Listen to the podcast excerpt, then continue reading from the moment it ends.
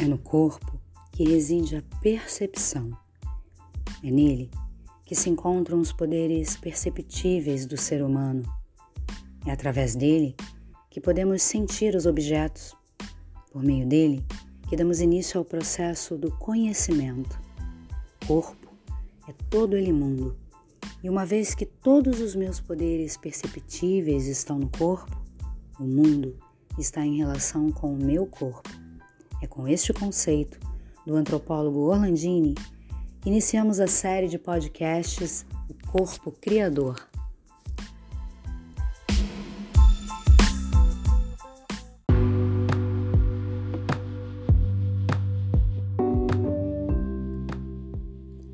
Olá, eu sou Geisa Freires, atriz, jornalista, professora idealizadora do projeto Corpo Criador. Assim como nas oficinas, a série de podcasts traz nos próximos episódios um artista convidado para juntos a gente informar, discutir e inspirar atores, bailarinos, artistas em geral, ou toda e qualquer pessoa que queira conhecer mais sobre a arte do corpo, seja como ferramenta artística ou de autoconhecimento.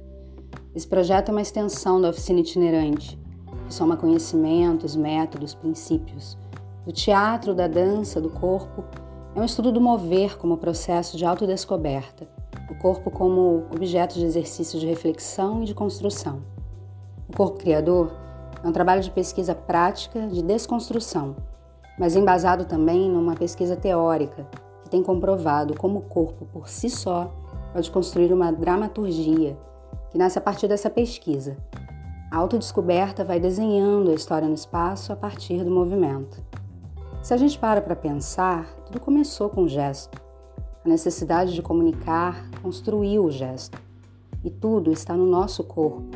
O corpo fala, porque revela os verdadeiros sentimentos e pensamentos. Por isso, um artista não cria a partir do zero, mas sim a partir das experiências que lhe perpassam. Talvez percebendo isso, Laban, um dos grandes precursores da dança, em sua pluralidade, falava de um corpo emocional de uma experiência do corpo poético, do corpo vivo, animado por forças da imaginação, do sentimento, da emoção e da intuição.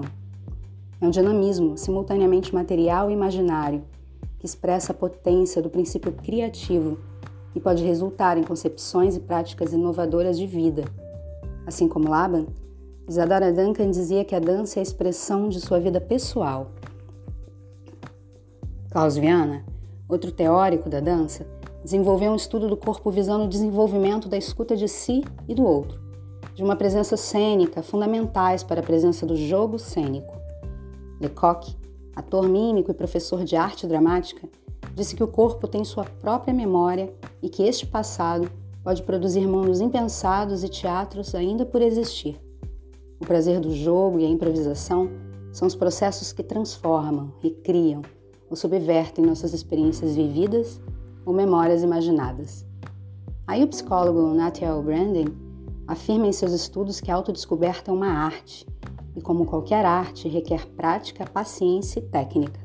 Afinal, o ideal do autoconhecimento é tão antigo quanto a cultura da Grécia clássica, que tinha como máxima: conheça-te a ti mesmo. Para Brandon, a autodescoberta está ligada à autoexpressão e, consequentemente, à autocura. Para a etnologia, a área do conhecimento que estuda o comportamento de diferentes grupos e comunidades, o pressuposto deles é o corpo. Não há corpo sem pensamento, e vice-versa. O pensamento é uma forma de dilatação no espaço. O corpo é pensamento.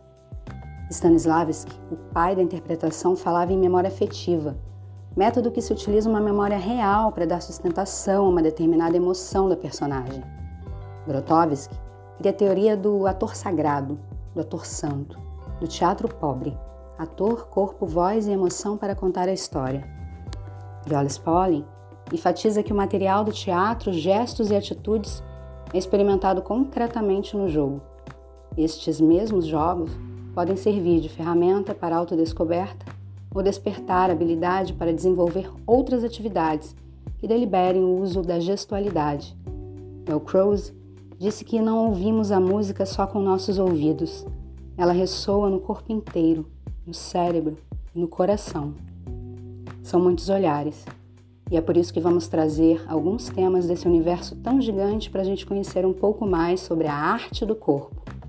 No primeiro episódio, a gente conhece um pouco mais esse projeto que vem circulando o país. E nos programas que se seguem, artistas criadores contam mais sobre suas pesquisas, especialidades e experiências. Sejam bem-vindos à série de podcasts do projeto O Corpo Criador.